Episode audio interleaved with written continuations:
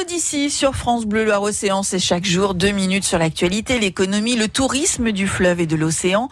Olivier Biche est le propriétaire de la tour de Loire Cabanet, la Libellule. Il vous reçoit particulier au comité d'entreprise au départ de la gare sud pour une balade sur l'Erdre ou sur la Loire. Donc on embarque, on peut même euh, descendre, euh, descendre du train avec sa valise, euh, marcher tout droit vers le bassin Saint-Félix, on arrive sur le bateau, on pose sa valise et on repart en voyage.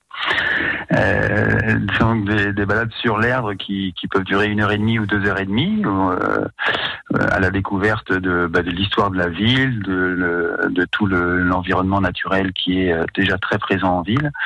Euh, et puis un moment paisible, on peut aussi s'offrir une dégustation de, de produits locaux nombreux dans notre région. Voilà, et cette année encore, beaucoup de poésie au cœur de ces balades au fil de l'eau. Alors cette année, alors on a on a un peu ralenti le rythme des spectacles, mais oui, il y a euh, euh, au mois de juin, le 29, euh, un spectacle de danse à bord du bateau. Et puis au mois de juillet, j'ai plus la date en tête, mais c'est là un, spectacle qui s'appelle L'Épistolaire. C'est une, une, jeune femme qui vient nous lire des lettres d'amour qu'elle a retrouvées dans les, dans les archives